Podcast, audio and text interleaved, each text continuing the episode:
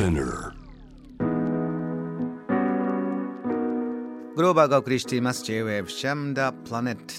今夜お迎えしているゲストは朝鮮半島日韓関係東アジアの政治外交がご専門のジャーナリスト報道番組ディレクターパク・ジンファンさんです。パクさんは高校時代は早朝6時から夜の10時までずっと学校で勉強していたというねパクさん。私が通ってた学校そのものも、うん。結構、何と言えばいいんですかね。あの、ある程度、こう、恵まれた人たちが通ってた学校なの。あのー結構教育には、まあ、力を入れてた学校ということになるんでしょうか？あ今パクさんの回線がちょっと切れてしまいましたね、えー少し一回回線つなぎ直しますね。そうなんですよ。ですからそんな前じゃないんです。その1990年代のパクさんの高校時代早朝6時から夜10時までただ勉強してたずっと学校にいた時間ですからね。それ以外もありまして。しかもその成果を試すいわゆる受験これは韓国では大学受験1回勝負。ここも大変なプレッシャーの中でやってるんだと。ねパクさんそういうお話でしたね。あ、すみません。はい、ちょっと切れちゃいましたね。リモートの逆弱点が 出ましたよね。いや本当にリモートってね こういうことありますからパクさんね。はい、はい。これね学校でそうやってまあ6時から10時まで勉強もそれはもう大変ですけどはい、コロナ禍でじゃあこういう回線の問題とかいろんなの抱えながらやってる韓国の子どもたちの中でもうね今夜のテーマ学校はいらないんじゃないか学校不要論無用論はい。が韓国で広がってるんだこれちょっと詳しく教えてください。そうですね。まあ、学校無用論とか、学校、まあ、いらないというのはですね、実はその、みんながみんなじゃなくてですね、これこそ、その教育格差を象徴する言葉なんですよね。うん学校がいらないと思ってる人たちはものすごく恵まれて塾に行ってもう勉強ができて環境に恵まれた人いわゆる中間層の子どもたちの話なんです。なるほどそちらなんですね。そうですよね、えーっと今、韓国はですね先ほどちょっと申し上げましたが日本と違ってて、あのー学校その対面授業をほとんどやってないんですコロナ感染の恐れがあってほとんど行ってなくてリモートでやってるんですよね。でリモートでやって分かったというのは何かというと学校に行かずむしろ塾で勉強できる時間が増えたと。うんでまあその塾に行って、まあ、に韓国でよく言われてるのは先行学習といってですねソウルのいい大学の入るためには中学校の時に高校の授業を全部マスターして勉強し終わ終えるというのが目標になってるんですよね。かなり先に進めておくのがもう大事なん基本なんだ。はいうんだから、まあ、いわゆるその塾に行って勉強できる環境に行ってる人たちがですねあの学校に行くというのは例えばクラブ活動をやるかとか友達に会いに行くぐらいの認識なんですよね。えでコロナでリモートになってしまって学校に行って、まあ、そのクラブ活動もできない友達に会うこともできないというのはそもそも学校はオプションでメインは塾だった恵まれた人たちにはにとっては学校って何の魅力もない空間になってしまったんです。その意味でもう学校いらないので渋滞しますという現場の学校のそのか先生の話を聞くとその学生がそんな学生が増えてると。という意味でもう学校いらないんじゃないんですか？という、まあ、ひその広がりがあるんですけれどもやっぱりこれも恵まれた人に限った話です。伺いたいんですが日本だと、はい。そこまでねみんなリモートできる環境ないです。よやっぱ回線の問題もあるしじゃあみんなタブレットとかね、えー大きな画面で何か見れるかとかまだまだまだまだという感じしますけれども韓国はもうそこのインフラはあるよということなんですか？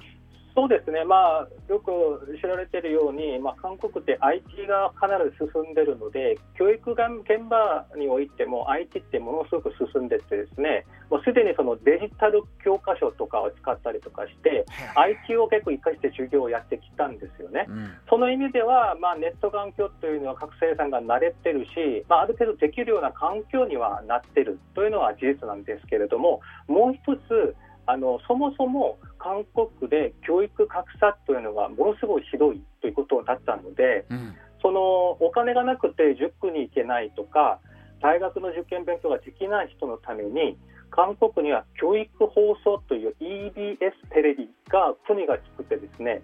学校の授業以外の勉強ができるようにネットとテレビで放送をこうやってったんですよ。うん、でこのコロナの時代になってネッとその学校に行けないということになった場合やっぱりそのネットとインターネット教材とその EBS というテレビのあの授業放送を使ってもうリモートでもういち早く切り替えたということなんです。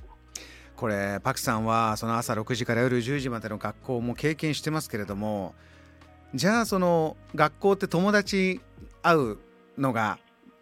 もう勉強以外のそういう部分の役割になってたっていうねあのお話あったけど学生からするとその時間まで取り上げられちゃったら本当辛いよというような想像するんですけどいかがでしょうね？そうですね、まあ辛いのは事実ではあるんですけれども、まあ、我々高校の時とか中学の時とか考えるとおそらくまあ、このこれしか道がないんじゃないかなっていうその時を考えると、うん、やっぱり環境違う環境もわからないし違う道もわかんない。その状況でもうやらされるとかやるしかないということを言われるともう無理してやるしかないというのも現実ではありますよね。で韓国というのはやっぱりその大学に行かないとなかなか成功できないというのはもう中学生の時から高校の時からも自ら認識してる人が多いので、うん、ここを諦めるというのは、もう今後、辛い人生を歩むことになるというのはある程度分かるので、辛い、うまくいかない、だけど頑張るしかない、我慢するという学生さんが結構多いと思います。だからコロナで学校に行けなくなって、うん、やっぱり一人ぼっちになって、こう自殺してしまう人が増えるという、やっぱりその現象が起きているということだと思います。そこでいやもうこれはちょっと大切にするものがやっぱりが勉強よりも違うんだってそうから、え、出ていって、え、地方で生活をする人も増えてる。この2つに分かれている道もう一方では学校なんかいらないからどんどん塾でとことん勉強してという人たち。それともうこの厳しい受験競争はやめたいんだ、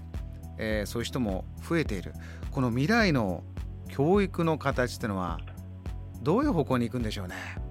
いや本当にわからないんですよね。そのもうそもそも皆さんご存知のように韓国は教育率が高くてみんな大学に入ろうとして大学入学の競争も激しいというのは皆さんご存知だと思うんですけれども実はその教育というのがそのただの教育じゃなくてあの富の再生産といいますかあの韓国というのはあの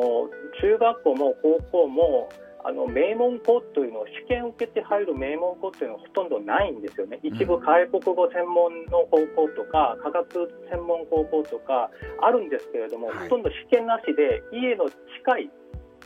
学校に行くんです。うんというのは、今、まあ、この間、その結構前なんですけど、あのサイという韓国の歌手が、ガンナムスタイルという歌を歌ったんですけれども、ヒットしました、世界中で、はい、あのガンナムというのは、ものすごくいい格好が集まってる地域なんです。